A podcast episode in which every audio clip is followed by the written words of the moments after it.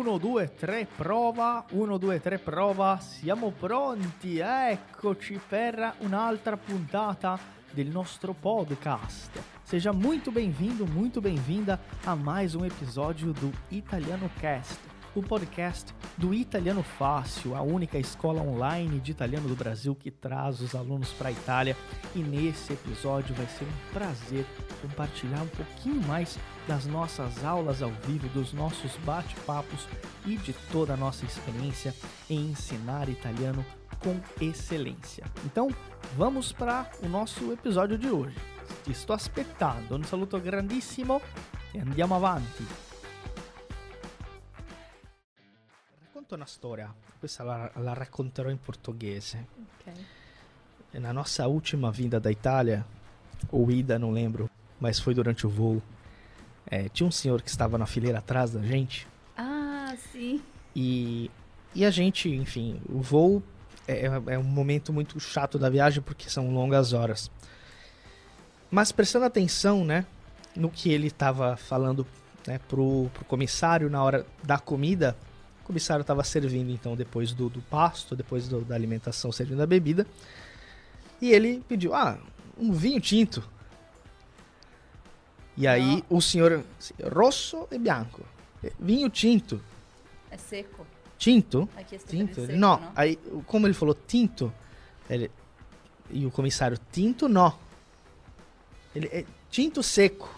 Ele, não. Acabou que no final o senhor acabou tomando água. Mas tinha o vinho que ele queria ali. Sim. E, né? e outra, uma coisa que a gente fala, ah, vinho em italiano é vino. Ah, é igual. Mas na hora que você fala vinho pro italiano, com essa nasalidade, o pessoal não vai entender você Exato. né? A não ser que seja uma pessoa que, olha, ah, eu tenho parente no Brasil, já fui pro Brasil, Uhum. que tem uma naturalidade, ou trabalhe com, com, com turista estrangeiro. Mas isso é algo muito importante. Não negligenciar a pronúncia no começo dos estudos. Por exemplo, eh, lasanha, mamma, eh, importante. Ah, tá, imp- importante, importante. Me- Apartamento. mesma é coisa... ah, apartamento. Isso vai em algum momento prejudicar sua comunicação no todo. que né? acaba fossilizando, né? fossiliza. E aí É. você não consegue voltar mais depois, né? Exato. É, Tem algum caso assim que você vê de... Vixe, quase todos. Porque os alunos, no fim, eles pensam assim, ah, pronúncia, depois eu me viro. Uhum. Mas é que, eu sempre digo, é, é aquela mania que a gente tem, por exemplo, de falar, eu como maçã e banana. Fala, eu, eu mangio lamela e banana. Io mangio mela e banana. Né? tipo, o, o aluno o, it- aluno vai entender, mas o, o italiano vai escutar, eu como maçã os banana. Que? Sabe? Então, é muito importante. É, Eu sei que às vezes tem partes da aula que é chato, que tipo é repetir, repetir. Sim. Essa parte é chata realmente de ficar repetindo. Só que tem coisas que a gente precisa repetir, praticar, porque a língua é o músculo.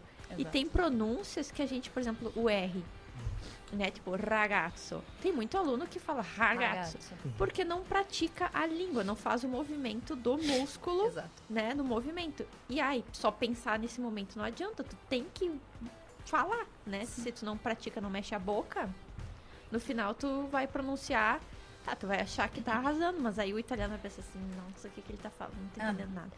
Tem gente que se esforça, tem muito italiano legal que se esforça. E tem aqueles azedos que não se esforçam e quando vem que tu também não tá te esforçando, Uhum. né? Te atendem mal, ou enfim, não, não servem como eles poderiam te servir, né? certeza. É até por isso que a, a, a parte, a- as aulas de pronúncias estão realmente na nossa unidade 1, né? Porque, e, e talvez muitas vezes as pessoas não, os alunos não entendam por quê, realmente.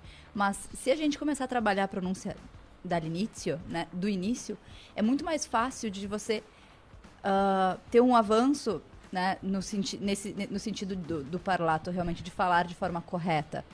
Ah, e não. Porque realmente a gente brinca bastante sobre a questão da fossilização, né? Porque quando algo fica. Quando você começa a utilizar com muita frequência, aquilo fica muito difícil de, de modificar mais pra frente, Sim. né? Fica muito difícil de, de passar, de falar fano pra falar fano. Passar de falar ah, lasanha pra falar lasanha, sabe? Eu, eu, eu, sei, eu passei por isso, gente, é verdade. Sim. Eu falava, no, io fan, uh, i, i, uh, uh, loro, Lorofano. lo- loro- lorofano, Gorofano. lorofano. E, e poi, quando ho visto, depois que eu comecei a perceber e comecei a me ouvir, assim, não, é fanno, loro, Sì. loro hanno, loro non hanno, loro hanno. Sim. Sim. Isso, isso é consciência auditiva. né? Exato. É, e faz muita diferença, porque daí quando eh, parece que quando tu realmente se esforça pra fazer a pronúncia certinha, Uhum. tu te sente mais italiano também. Porque daí tu, tu escuta os outros italianos nos filmes, ou enfim, quando tu vai pra Itália, tu ouve eles falando, tu fala assim, nossa, eu falo igualzinho a eles. Legal. Sabe? Tu não faz esse negócio loro fanno. Loro fanno. Não consigo nem fazer a, a outra parte. Loro fanno. Io mangio lasanha. Né? É, E, aí, o mandio também, né? Mandio. Exato, Io mangio. exato. E, e a gente tem algumas pronúncias, por exemplo, nhoque, lasanha. São pronúncias muito parecidas com o português. Então a pessoa pensa, ah, é parecido, então eu já vou né, botar aqui no grupo. Boa. Ah. Boa. E aí não preciso nem corrigir, porque essa aqui Já é é uma igual. menos pra mim memorizar, né? Eu acho que a mais parecida de todas é pizza, né? Exato. Pronto. Chegamos em uma que tem. Pizza é, é Pizza. aquele. É, que as pessoas menos. ahn, daí tem menos dificuldade com Z, né? Exato, Mas exato. isso é interessante, porque às vezes tem dificuldade com Z Piazza. em outras palavras, é, É. mas o pizza vai muito natural. Sim, o mas- Aham, né? Mas piazza fica mais difícil. Piazza, não é? Exato, Né? piazza, é. Eh, bellissimo. Zanzara, é. Zanzara. Esatto. Sì. Ottimo, va bene. Quindi eh, eh, racconta un po' del tuo ultimo viaggio che, che hai fatto in Italia. So che sei stata eh, in, una, in una città particolare Uhum. e, e hai fatto un percorso formativo lì. Racconta un po' com'è stata l'esperienza. Allora, in portoghese e in italiano? No, in italiano, ok, dai. va bene. Ehm, io ho accompagnato due studentesse, è un progetto che io ho con questa scuola, di accompagnare gli studenti eh, per studiare lì. Gli le studentesse vanno, fanno le lezioni di, di, per esempio, infine, non voglio dire, ma di grammatica, diciamo, Sì, e sì. anche le lezioni di conversazioni, culture, tutto quanto. E io come professoressa solo accompagno e fa- faccio le passeggiate. Faccio solo la parte divertente mentre loro studiano, basicamente. Ma io accompagno il percorso eh, di loro anche nelle attività, perché questa scuola, per esempio, fa attività dentro la città.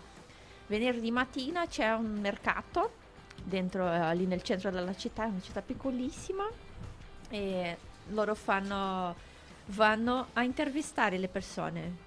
Tipo, ah, cosa si vende qua, quanto costa, queste cose. E lì, in questo dialogo, gli studenti cercano di mettere pronomi, d'accordo con il contenuto che stanno studiando, né?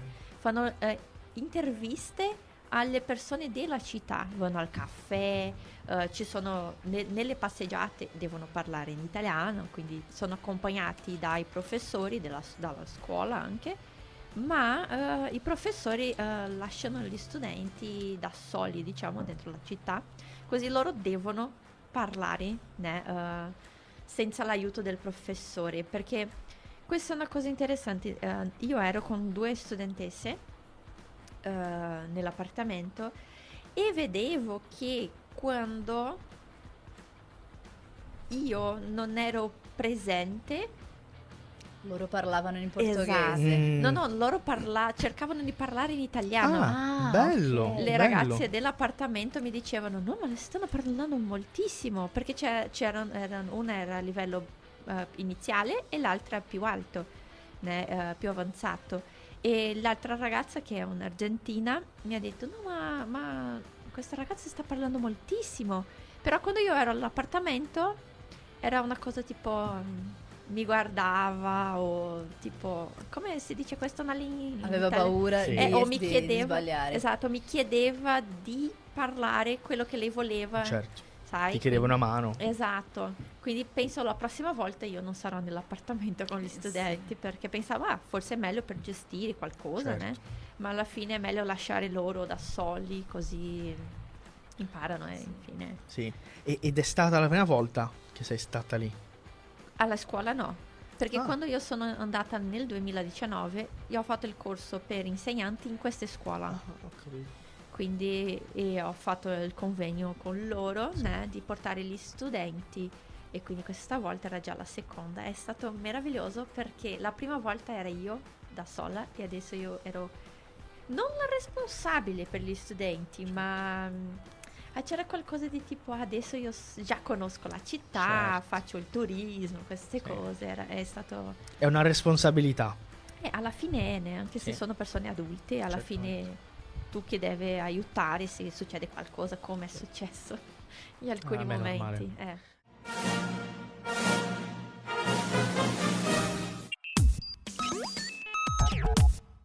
Se você está gostando desse episódio do nosso podcast, eu tenho uma curiosidade para compartilhar com você. Esse trecho é o trecho de uma das nossas aulas ao vivo, que nós fazemos toda semana, no mínimo quatro, cinco vezes, com vários professores. Além das nossas aulas ao vivo, os nossos alunos têm acesso a um material exclusivo em uma plataforma completa. São mais de 400 aulas com todo o apoio e suporte individual dos nossos professores. Ou seja, não é só um curso online gravado, você tem aulas ao vivo, suporte dos professores e, claro, o reconhecimento de uma escola presente na Itália e que traz os alunos para estudar aqui. Se você quer saber como garantir uma das vagas para o nosso curso completo, não perde tempo e entra agora no nosso site italianofácil.com e lá você vai encontrar um link para conversar diretamente com a nossa equipe. E se você informar o cupom podcast10, o número 10, você vai ganhar uma oferta muito especial. Não perde tempo e entre em contato com a gente agora mesmo. A gente está esperando por você para você se tornar nosso aluno e falar italiano de uma vez por todas. Un saluto grandissimo e a presto. E anche, anche a noi. eh. Ab- è ormai sei gruppi già che abbiamo portato. Sono tutti adulti Sì. e- ed è sempre un'esperienza unica. Che è fantastico. Però vabbè, impariamo molto, no? Da queste Sempre. esperienze. Io i primi programmi a Firenze facevo anche le lezioni eh, per alcuni di loro. Poi pian piano eh, ho lasciato stare un po'. Vabbè, ragazzi, siete più liberi, potete fare ciò che volete. Sì, è che vogliamo fare una didattica in tutti i momenti, né? Però Sì, bisogna anche stare un po' più tranquilli e rilassati. sì. È perché dopo non vale la pena, né? Le rughe, i capelli bianchi, tutti i viaggi, far Vabbè. poco 40 anni tu hai faccia di 70, no? esatto. Quindi- E Eh, io beh. già mi devo preoccupare per le rughe. Sì. Hai già, hai già prenotato il Botox? Eh, vabbè, ragazzi, non so se, se, Preventivo, preventivo. se mi volete, se mi volete regalare qualcosa, poi lascio il mio numero e potete fare un pix. Esatto. Sì. Comunque, eh, ehm, quindi a parte la scuola, ah, cosa avete fatto? Qualche gita in altre città? Ho visto che siete stati a Roma con gli, st- gli Sì, studenti. eh, eh, la scuola eh, è stata riconosciuta per far conoscere tutta la regione delle Marche in Italia, è una cosa interessante, perché de- la regione delle Marche che è eh, diciamo contraria a Roma, né, per localizzare lì, Certo. Ehm, non è una regione molto conosciuta, molto parlata, né? in generale si parla Roma, Milano, Firenze, Napoli, Napoli, Sicilia. Venezia. Esatto, l'altra parte lì è un po' nascosta, non è tanto parlato, quindi la scuola fa passeggiare gli studenti in questa città e nelle città vicine, tipo, ah c'è un oleificio, andiamo a vedere come si fa, come si produce, mangiamo, né? Ovvio si compra anche delle cose. Ah, qui c'è una produzione di candele artigianali, vediamo come si produce, gli studenti mettono la mano per produrre. Produzione di carta, come si fa. Quindi gli studenti vanno imparando vocabolario e, e vedendo come si fa le cose di forma artigianale, né? Perché c'erano molti adolescenti che era la prima volta che vedevano una produzione di carta, né? Che non era andare al negozio e comprare un pacchetto, sai? Sì. Quindi è un'esperienza differente perché gli studenti stanno lì dentro la cultura vedendo come succedono le cose e non solo ah, ho sentito parlare, ma eh, oltre alla regione noi abbiamo conosciuto eh, Firenze, la, la Toscana, regione della... È che è impossibile in un mese conoscere Certo. tutto, Certo, sì, quindi sì. andiamo nei, nei, Nei posti più- capitali, esatto, nei, nei principali. Roma, Venezia, Firenze, Napoli, Cinque Terre, Costa Malfitana. Abbiamo in verità visitato, io ho pensato più o meno 20 città No, in un mese, è molto. Sì. Eh, eh, ma le lezioni come le, fa- come le facevate? Che se in 30 giorni avete visto 20 città e dove le mettete Sì. le, le lezioni? È che le lezioni succedono, per esempio, durante la In settimana- autobus. in autobus. Scrivendo il testo né, per consegnare in autobus. No, succede durante la settimana di mattina. In generale le città vicine si visitano eh, di pomeriggio, si fa qualche gita lì eh, o qualche attività e nel fine settimana, tipo venerdì, sabato, domenica o sabato, domenica, lunedì, si fa un giro per, eh, per esempio, la regione della Toscana Mm. né? O noi abbiamo fatto il nord e il sud. Nel nord abbiamo visitato ehm, Venezia, Bologna, Bollo- Bologna no, abbiamo visitato Vicenza, Ravenna. Pisa, Milano? Milano no. Abbiamo visitato Ok. eh, Luca? Ravenna. Ah, no, Ravenna? Luca, no? Sì. Ravenna sì, a causa di Dante. Sì, né? certo. sì. E quindi loro fanno un giro. Ovvio che alcune città tu hai più tempo, Mm. altre non tanto, quindi loro vanno al centro, mostrano i punti turistici, raccontano la storia, per esempio lì di Dante che ne è stato molto interessante di vedere e gli studenti sono tipo oh che divertente, perché loro ascoltano parlare di Dante Alighieri, ma Non alla sanno fine veramente. Esatto, né? tutta la sua storia, tutto quello che ha passato. Questa è la parte meravigliosa del viaggio. Vedere le cose eh, e stare nel posto in cui quella persona importante ha vissuto, ha passato, è successo Certo. qualcosa. Quindi durante i fine settimana che si fanno delle gite più grandi, né? E ovvio, si esce alle 7 per esempio e va a dormire alle 11 per approfittare tutta la giornata passeggiando, camminando. Sì. Eh, alla fine è questo, ma si, f- si conosce molto. Dopo quando sono tornato ho pensato, ma quante città abbiamo visitato? Ho guardato lì il programma e ho pensato, ma cavolo, eh, non- nemmeno mi ricordo di tutte queste città. E dopo sono andata a vedere le, le Le foto. foto, sì. Perché è tanta cosa e passa molto veloce un mese. E chi, eh, ovviamente sì, Roma ti è piaciuto tantissimo, però eh, quali altre città ti hanno piaciuto di più? Ti sono piaciute? Ti sono piaciute, sì. Ai, O quali? Non so. Allora, Vabbè. Difficile dire perché alcune sono a causa della storia, per esempio Ravenna è una città che quando io ho letto lì nel programma ho pensato, ah ok, ne? Ma quando io ho conosciuto tutta la storia, ho visto le cose, io ho pensato, "Mm, no, non è qualsiasi città, sai, è tipo una cosa molto importante. Ma che mi ha colpito, non, non essendo Roma, ai, penso che Cinque Terre. E quindi entra, eh, noi abbiamo visitato, visitato tre delle cinque, Ok. eh, ma mi ha colpito tantissimo. Perché in Italia alcune spiagge sono con pietre, Sì. né? non sono con Spiaggia sal- di, la maggior parte di sassi. Ah, sì, è meraviglioso, bellissimo, però orribile per camminare? È un'esperienza un po' traumatizzante allo stesso tempo che è stato buono. Penso che Cinque Terre, dei paesaggi, eh, tipo le case sulla montagna. Il percorso del, del- del corso è stato a Ancona? No. Ancona, no? Castel, eh, del corso La città della, della scuola? Sì, sì. È Castel Raimondo. Ah, ok. Ho conosciuto Ancona, però in un'altra scuola, con un'altra scuola. Ok. Sì. E pensi di vivere in Italia? Ah, tutti i giorni. Veramente? Sì. E, e perché mai non ti sei ancora trasferita? Ah, perché non, non dipende solo da me adesso, né? Tipo c'è il mio marito, Certo. due cagnolini, abbiamo appena comprato un appartamento, quindi... E lui è- ha poco tempo nel suo lavoro, quindi... Noi pensiamo di vivere, ma non adesso. Certo. Più o meno quando saremo un po' più vecchi, vogliamo sicuramente vivere in una città piccolina, senza molto stress. Certo.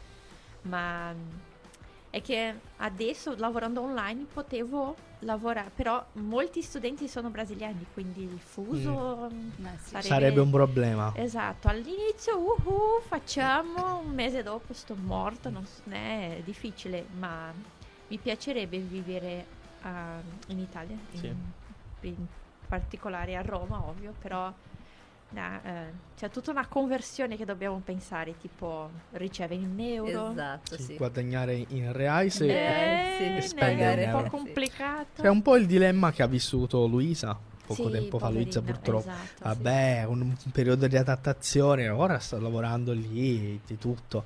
Però questa cosa del fuso è un problema. Sì.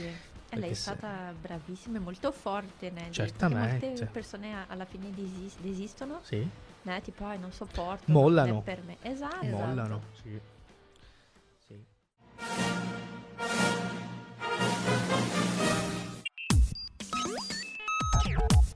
Você já conhece a loja oficial do Italiano Fácil?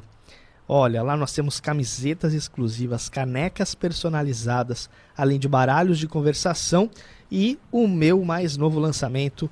Na verdade, já tem um ano que nós lançamos esse livro, Hackeando a Aprendizagem da Língua Italiana. O único livro de técnicas de aprendizagem do Brasil sobre língua italiana. E lá você também encontra o nosso baralho, Baralho de de, conversação. conversação. de viagens. Então acessa aí, loja né? então acessa aí loja.italianofácil.com.br. Eh, va bene. Quindi, secondo te, ti faccio una di queste domande del nostro mazzo di conversazione. Ok. Secondo te, perché non ci sono i treni per passeggeri in Brasile? Ti ha messo in crisi. vero? Difficile questo. Perché non ci sono i treni per i passeggeri in Brasile? Perché? In Italia è comune, no? Eh, quasi tutta l'Europa, penso. Ah, Wow, questa domanda si deve fare al governo, no? Perché sarebbe meraviglioso. Quando tu vai, per esempio, io non conosco altri paesi né, di Europa, solo l'Italia, ma la prima volta che ho preso un treno ho pensato, Dio Cristo, ma che tecnologia, che cosa meravigliosa. Funziona, è veloce. Funziona. Eh, dopo quando tu passi un mese lì tu vedi che funzionare non è esattamente il verbo. Sì, è vero. Soprattutto i regionali. Esatto. Ma è una cosa che aiuta moltissimo, né? Tipo, alla fine ti dà un aiuto per eh, muoversi dentro le città, né? Trascorrere le città in meno tempo. Sì. Perché non c'è qui in Brasile? Non faccio idea, perché eh, secondo me dovrebbe esserci né, eh, i treni. È che anche dobbiamo pensare una cosa, nel Brasile e Italia sono totalmente differenti in- nel senso di misura, né? Ah, sì. Il Brasile è gigante se pensiamo, compariamo con l'Italia. Quindi c'è tutta una riforma lì delle strade, né, de- del paese che si deve fare per mettere in movimento questi treni, far funzionare, infine. Ma sarebbe ottimo che. Ci fosse qui. Non è una priorità, infatti. Eh, è che eh, ma sarebbe ottimo anche per il trasporto, né, delle Sì. merce, Sì. per esempio, invece di fare nei camion, né, che ah, se si- sì. succede qualche incidente o se ci- si blocca la strada, il treno si fa più veloce, più sicuro, né, non metti ehm, in pericolo i- gli autisti, né, che passano molte ore viaggiando in camion, per esempio. Sarebbe ottimo, però dovete fare questa domanda al governo. Vero. Perché non fate? Se Eh. in Italia c'è. Sì. Io faccio un'altra domanda, questa volta a Diane. Oddio. Se vincessi un biglietto di solo andata per qualsiasi paese nel mondo, dove andresti e perché? In Italia? Non è giusta questa Di domanda. nuovo? Ma è solo andata. Di solo Significa andata. che devo restare lì. Vabbè, ma non Se hai il sogno di vivere in un paese di, diciamo più particolare? Non so, un biglietto di solo andata, tu dove andresti? E non posso scegliere Italia, deve essere un Vabbè, altro. Italia diamo per scontato perché No. poi ormai è l'argomento principale. Ah, Ma vado negli vabbè. Stati Uniti, forse. Non so, Kazakistan, no? Ah, è un po' rigido, no? È perché dobbiamo pensare a un paese che io sappia la lingua, Esatto. è Mm, importante sapere la lingua, se è per stare lì e vivere. Ok. Ehm, cultura anche, né? Ci Quindi- sono paesi che hanno una cultura totalmente differente. Esatto. Quindi sarà, dobbiamo pensare in cose che saranno, che ci aiuteranno alla fine a abituarsi al paese, né? Kazakhstan è un po'... Sì. Allora? Angola, Angola si si parla portoghese. Cabo Verde, ci sono delle spiagge meravigliose. Ah, quindi andiamo Maldive. a Portogallo. Le Maldive. No. Portogallo. lontano. Maldive. Sì. Eh, io penso per Portogallo. restare sette giorni. Non per vivere. Eh, molta acqua, no? Alla fine sì. Ci si annoia. Eh, sì, Esatto. esatto. Portogallo. E quindi siamo in Magari. Portogallo, possiamo andare in tutta l'Europa con i treni. Sì. E la lingua è più facile, né? Perché è più o meno è più simile, né? Portoghese di Portogallo, portoghese brasiliano. Sì. Inghilterra, forse. Mm. Eh, non è più nell'area Schengen, però è Sì. Inghilterra, sì. Eh, è Sì. più vicino, no? In tutte- Peccato che, che ora non c'è più la regina, quindi mi- Eh, eh, vabbè. sì, È esatto. un punto in meno per l'Inghilterra, Sì. per il Regno Unito. Gli Eh. italiani si riferiscono come Regno Unito. Sì. Vabbè, un'altra domanda. Per te è meglio spendere con un alloggio di qualità Ok, o con dei buoni ristoranti? con dei buoni ristoranti. Quindi dormi sotto il ponte, No, sotto il ma ponte no. mangia Non bene. esageriamo.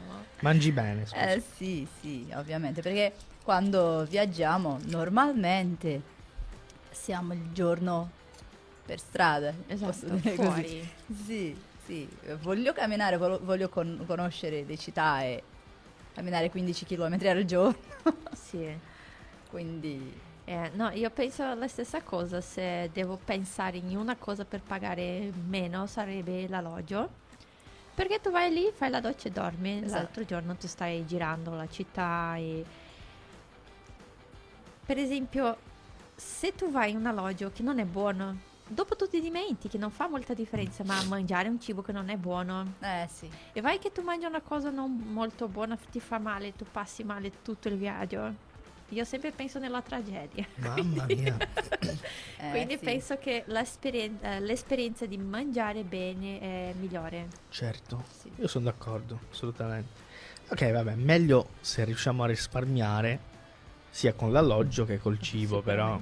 Sì, adesso se mi chiedi, no, uh, vuoi, uh, preferisci un, un albergo più fancy, più, più elegante. più elegante e, e più distante delle- Mm. della zona turistica o preferisci un albergo più vicino a tutto però e- molto più però semplice. molto più semplice scelgo anche il più semplice Sì, e più vicino a tutti Certo, perché così risparmi tempo. Esatto Esatto, e anche mezzi di trasporto, né? perché Esatto. dipendendo deve pagare un autobus o un treno, infine. esatto perché a volte eh, eh, il prezzo è lo, è lo stesso tra virgolette ah, per un alloggio più semplice vicino a tutti e un, un alloggio più elegante che, che è un, un po' lontano E, e questo di essere elegante, tu non approfitti, né? perché che Esatto. cos'è? Un letto migliore, una doccia più calda? Eh, la parete più- le pareti sono più belle. Esatto, Quello- quello eh, conta molto Le alla coperte sono Sì. né, bellissime. C'è un quadro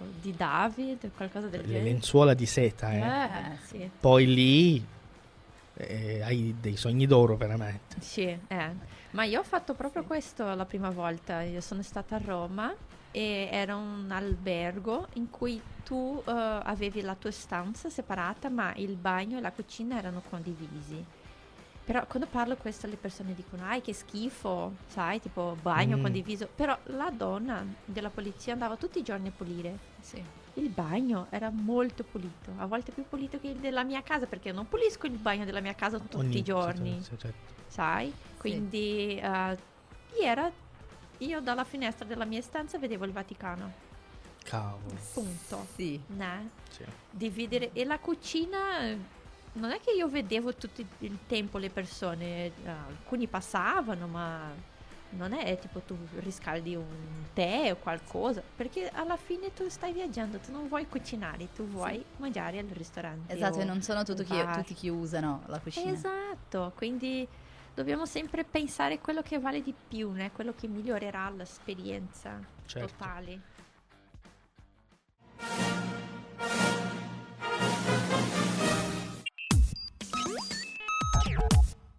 Ehi, ci sei?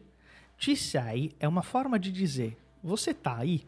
Eu tô passando aqui só para dar uma dica importante durante o nosso episódio. Toda vez que você vê uma palavra que você não conhece, ou toda vez que você vê alguma expressão que você não lembra ou talvez não tenha entendido, pausa, volta um pouquinho e tenta anotar essa expressão.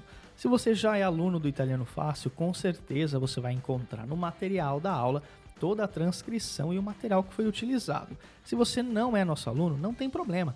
você pode também entrar em contato junto com a gente e perguntar, tirar suas dúvidas gratuitamente. Chama a gente lá no Instagram, arroba Italiano Fácil, e diz que você estava assistindo o podcast e tem uma pergunta pra gente. Ti sto aspettando. Un saluto grandissimo e a presto.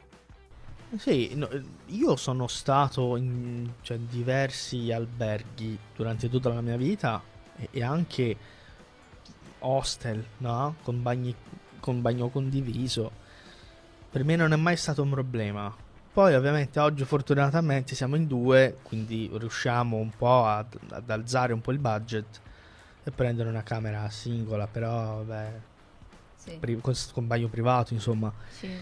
però vabbè. Eh, che quando invecchiamo cambiamo Eh, Anche le le cose, esigenze. Quando- esatto, quando siamo eh, giovani, ah, tutto va bene, non c'è male di schiena, Sì, né? sì. Eh, la ca- l'acqua fredda non fa tanto male, non Sì. prendi un raffreddore.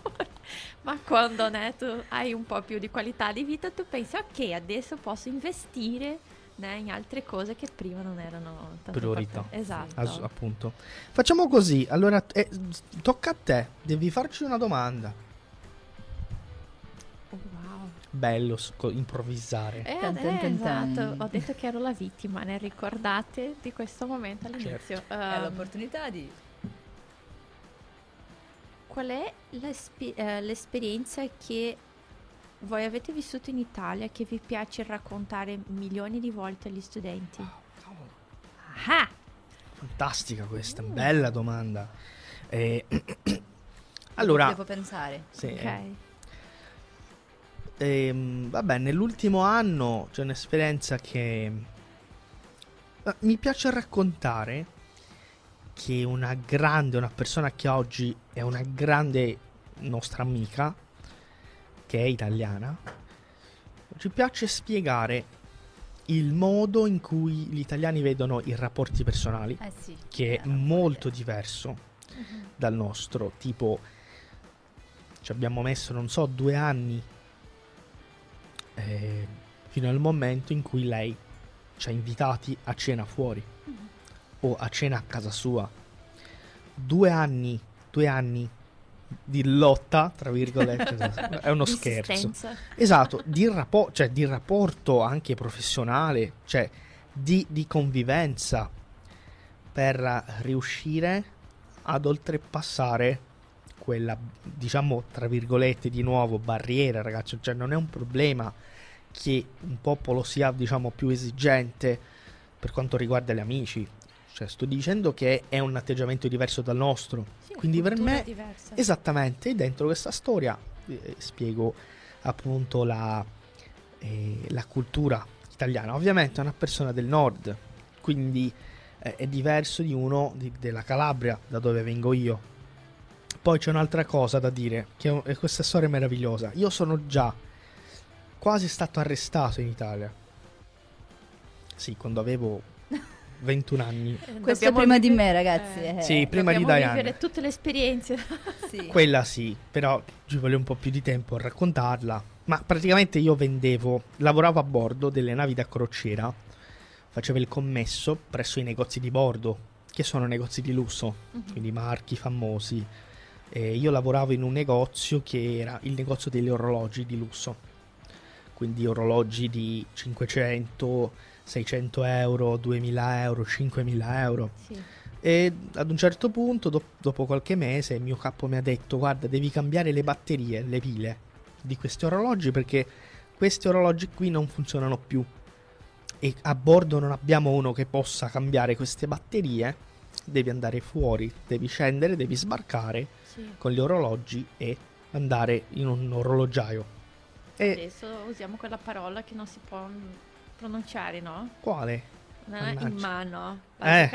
Certo, solo che io, cioè molto innocente, 21 anni, cioè non sapevo che avrei dovuto avere un documento che mi permettesse di scendere dalla nave con quegli orologi, perché non erano, era una merce particolarissima Mhm. e quindi potrebbero, cioè avrebbero potuto pensare che io stesse rubando gli orologi o peggio facendo un tipo di contrabbando, non so Sì. cosa avrebbero pensato e io non sapevo questo E sono sceso e, e mi hanno, mi hanno eh, cioè, mm, ovviamente, Ti hanno arrestato.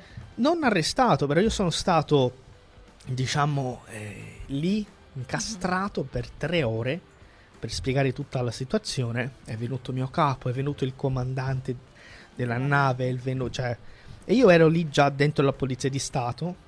Stavo per essere arrestato, naturalmente. All'epoca eh, il mio italiano non era tanto buono come oggi, quindi era più difficile spiegare le cose e quella sia un'esperienza fantastica. Ovviamente. Oggi è Oggi, fantastica. eh. Ma ovviamente avevo il culo in mano e avevo ovviamente cioè, ho avuto molta paura in quel momento. Ma vabbè, quello. Sì. Una be- perché quella Era scioccato anche lei. bella Eh, esperienza. sì. Quello che io racconto invece non è una cosa così wow, come quelle Sì. storie che Ronaldo ci ha raccontato, però ah, questa è un'esperienza che mi ha colpito davvero, perché io non conoscevo Napoli ah, fino a ottobre di quest'anno, quando siamo stati lì per cinque giorni più o meno. Ah, il giorno dopo che siamo arrivati, eravamo in, ah, in- in balcone e stav- stavamo bevendo un caffè, vero? Era un caffè. Era mattina e prima di uscire per fare una passeggiata ah, abbiamo deciso di, di uscire nel balcone. E quando eravamo lì, un signore della casa di fronte, posso dire? Sì, è, è uscito dal balcone e ha iniziato a parlare, chiacchierare con noi. Ci ha chiesto tante cose e questo non è una cosa che... eh, Che sì, succede che- molto eh, spesso. sì, che Sì. n- non, aveva- non avevo mai avuto un'esperienza del genere. Sì, molto Di- intima, né? Non è Esatto. come chiedere un caffè al bar. Esatto, esatto. È, è- è uscito da, da casa sua e ha iniziato lui a chiacchierare, a, a- a fare delle domande Sì. e mostrarsi interessato Sì. nella nostra vita e chi, chi- chi, eh, co- cosa, eh, cosa stavamo facendo lì e quello. E quello mi ha colpito davvero perché è un'esperienza diversa e hanno detto, ci hanno detto, mi hanno detto sempre no, il sud è diverso e infatti Sì. lo è, sì. Sì. E queste esperienze eh, più intime sono le migliori. Esatto, sì. Eh, tanto questa parte di passare per un problema è buono perché alla fine nel momento tu sei arrabbiato, tu sei stressato, tu sei preoccupato, ma alla fine tu pensi wow, una buona storia da raccontare. Eh, Esatto. Sì. E quello, ehm, diciamo, specchia molto l'atteggiamento del popolo del sud. Ed è stato così in diverse situazioni durante il nostro soggiorno lì a Napoli. Esatto, sì. Eh, ehm, cioè diverse persone cioè, ti, ti- ti approcciano e ti chiedono, cioè, vogliono non fare amicizia naturalmente, però vogliono conoscere la tua storia, vogliono darti l'opportunità di parlare, sono, cioè, sono persone molto più calorose, molto più eh, socievoli, solari, sono degli aggettivi che, che uso spesso per il popolo del sud. E ci si sente il suo al proprio agio, ovviamente, poi c'è la barriera della lingua, che a Napoli il dialetto è tanto forte, tanto Fortissimo. presente, Sì, sì. che uno può trovarsi in difficoltà nel interagire no, con eh, i napoletani, però è il primo momento, dopo quella barriera, riesci subito cioè, a parlare, chiacchierare con tranquillità. Sì, questa cosa della lingua è interessante perché quando ero lì a Roma, io, eh, ragazzi, adesso confesso un crimine, eh, era l'ultimo giorno a Roma e io ho mangiato un McDonald's,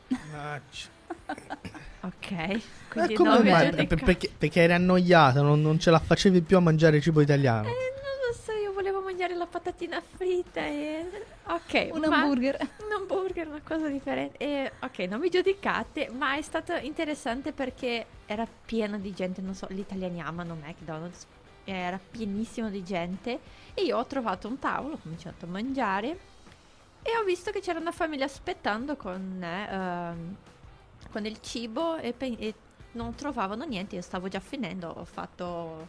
ehm, come posso dire, un Segno. È un segno, ha accennato loro, ha detto venite qui, né? potete venire che sto finendo di mangiare. E la signora e i bambini si sono seduti e l'uomo è andato a prendere il resto del cibo e lei ha cominciato a parlare con me dialetto romano. Eh, non stavo capendo, ho pensato, Dio Cristo, è una settimana, ma non capisco tutto. Io ho detto a lei, "Ah, non capisco, scusi. E lei mi ha detto, ah, non sei italiana? Io ho detto no. E lei ha cominciato a parlare un italiano che io conosco. Quindi a volte le persone hanno paura di parlare perché la persona sta parlando in dialetto. Ma se tu f- mostri che tu vuoi parlare italiano, però un italiano standard, loro ti aiutano, loro Esatto. dicono ok, va bene, ti, eh, si eh, ci comunichiamo, però Sì. con un italiano che hai studiato all'estero. E è stata un'esperienza molto bella, perché Esatto. tu vedi che le persone, e questo è interessante, gli italiani cambiano comportamento quando vedono che tu provi di parlare in italiano Sì. e non inglese. Sicuramente è un'esperienza completamente diversa. Sì, Si aprono. esatto. Sì, è vero. Sì. È una, Io ero entrata, sono entrati in un bar e loro, Roma, nella città turistica, cominciano già con l'inglese, tipo uh, good morning, Eh, sì. con quello italiano. Good morning. Esatto. Loro mi dicono good morning, io dico Ah. salve, buongiorno. How can I help you? Esatto, How can I esatto. help you? Adoro. L'ing- il, mio studente ha detto, prof, tu parli benissimo l'inglese in italiano. La pronuncia è esattamente così. E ho detto, ah, va bene, non so se questo è buono. Ma io, io ha detto go- good morning e ho detto buongiorno e lui ha aperto un sorriso Eh, sì, e ha cominciato vero. a trattarmi, tipo come Sì. se fosse quasi Certo. della famiglia. Sì. E tipo è impressionante, sai, perché difficoltà sempre avremo, né? Tipo eh, nei viaggi, nei dialetti. Ma se tu fai un sforzo, se tu mostri tipo voglio parlare con te nella tua lingua, tu Mhm. mostri il rispetto, questo è Certo. importante. Sì. E loro ti aiutano Esatto. alla fine. Certamente. All'inizio io sempre dicevo ah, mi dispiace ma io non parlo l'italiano molto bene, però voglio comunicarmi con te in italiano. E sempre quando dicevo questo ah, loro mi dicevano no, non importa, non importa, ti aiuto, dimmi cosa vuoi. È, Sì. è basicamente quello che loro, a, a loro piace tanto che, che un, un straniero parli la, la- la ling- la loro lingua che Sì. è, è incredibile come, com- come sono diversi eh, rispetto a quando parliamo in, in inglese. Sì. Io ho già parlato anche in inglese in Italia e l'esperienza è stata completamente diversa. Sì. Non è Vero. non- l'esperienza per quanto riguarda tutto, infatti Sì, è, è che si sentono diversa. rispettati, né? loro vedono Esatto. ah, lui sta facendo uno sforzo, lei sta facendo uno Esatto. sforzo. per Punto. parlare la mia lingua. Esatto. Esatto. Sì. Ok, allora ehm, stiamo arrivando ormai alla fine. Abbiamo già chiacchierato per ben un'ora, Un'ora e un'ora mezza. mezza. Sì, sì, è vero.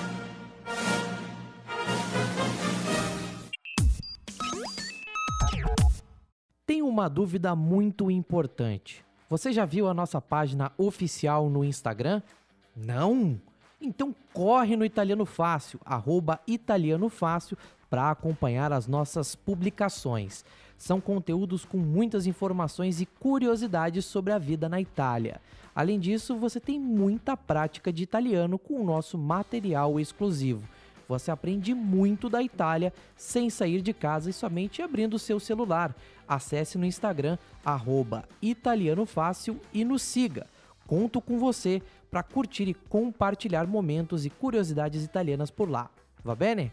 Vamos dar sequência ao nosso episódio de hoje. Quindi facciamo così. Per chiudere la nostra puntata di oggi, quindi ti chiedo di dare un ultimo consiglio per chi vuole imparare l'italiano, per chi, eh, per chi è già no, su questa strada di- dell'apprendimento e dello sviluppo eh, nella lingua italiana. Allora, nuovo questi consigli? Un consiglio può essere anche un po' filosofico se vuoi, una cosa diciamo ampia, quello che dici spesso ai tuoi studenti. Ehm, io, io sempre dico agli studenti perché in generale gli studenti per esempio pensano ok devo, sto studiando italiano devo ascoltare musica italiana devo guardare film italiano devo fare tutto di italiano leggere un libro eh, di uno scrittore italiano. Però tu devi pensare prima cosa ti piace. Esatto. Ti piace Har- Harry Potter? Quindi leggi Harry Potter in italiano. Tu sai già la storia, quindi ti aiuterà a capire le parole. Ci sono persone che hanno letto già tutti i libri di Harry Potter centinaia di volte, Esatto. quindi la persona sa tutte le parole. Quindi leggi in italiano. Ti piace moltissimo un film americano? Metti i sottotitoli, metti l'audio in italiano. Non è che tu devi fare tutto solo ehm, che venga dall'Italia, Certamente. Ma tu puoi trasformare quelle cose che ti piacciono in italiano e a partire da lì tu cominci a praticare più. né? Perché cominciare per l'obbligo è sempre più difficile. Ah, io devo leggere un, un auto- devo leggere Italo Calvino, non che sia eh, buono o cattivo, non è questo, ma e se leggo non mi piace, comincio a leggere, dico "Ah, che noia, non capisco niente, e lui scrive difficile, non- alla fine non finisco un libro. Ma ti piace qualsiasi altro libro in, port- eh, in portoghese, né? Tipo, prendi questo libro, trovi la Esatto. versione in italiano. Certo. Dobbiamo cominciare dal piacere, non dalla tortura. Hai né? ragione, hai ragione. Quindi, eh, ragazzi, per cioè, appunto chiudere, cioè, dovete aver contatto con la lingua, è quello che Esatto. importa, vero? Vero. Quindi, olha, pra gente poder encerrar então e fazermos aqui o nosso último giro de saluti, eu queria agradecer mais uma vez a Nalim por ter disponibilizado um tempo dela pra gente poder fazer esse bate-papo. Com certeza não será o último. E Daiane, muito obrigado também por ter me acompanhado aqui. Para quem não sabe, a Daiane é nossa responsável, nossa gerente operacional, nossa responsável administrativa. Ela que cuida dos nossos programas de imersão na Itália. O Italiano Fácil é é uma escola no Brasil que realiza imersões periódicas na Itália através do reconhecimento que nós temos e através do vínculo que nós temos com instituições e instituições de nível superior na Itália. Então, muito obrigado, Dani, pela participação e le tue ultime parole. Pode dar um saluto final aí para os alunos. Então, Ronaldo, obrigada pelo convite, né? Ah, è, è- stato un grandissimo piacere essere qui insieme a te e a Nalin, che ci aiuta sempre che abbiamo bisogno. É, realmente, eh, trabalhar com os programas na Itália é sempre um prazer enorme, cada vez que a gente consegue levar uma turma. Né? E ano que vem nós temos quatro turmas já confirmadas e outras sendo confirmadas. Está sendo uma experiência maravilhosa. E é isso. Muito obrigada pelo convite. Um- Deixo aqui um caro saluto, um saluto, um saluto grandissimo a tutti che ci ascoltano. E un bacione, ragazzi. Isso aí, Nalim. Muito obrigada pelo convite, foi bem divertido. Eu tava, confesso, eu tava bem nervosa. Meu, primo pod, meu primeiro podcast, mas foi bem divertido. Eu gostei bastante da companhia, que é sempre muito boa. E que bom que vamos ter outros, assim. Eu vou me preparar, vou fazer uma listinha de conselhos pros próximos, tá? Assim, eu não Mas quero- o assunto vai ser completamente diferente. Ah, mas, né, se prevenir nunca é demais, então vai que, né? Mas ah, muito obrigada, foi muito divertido, gostei bastante da experiência e as perguntas e respostas foram muito, ah, ah, como eu posso dizer, engrandecedoras, né? Tudo que vocês contaram pra mim também, agora eu vou poder contar para meus alunos. Ai, meu amigo, meus amigos contaram isso lá na Itália, sempre muito bom ah, aumentar as histórias que a gente tem da Itália.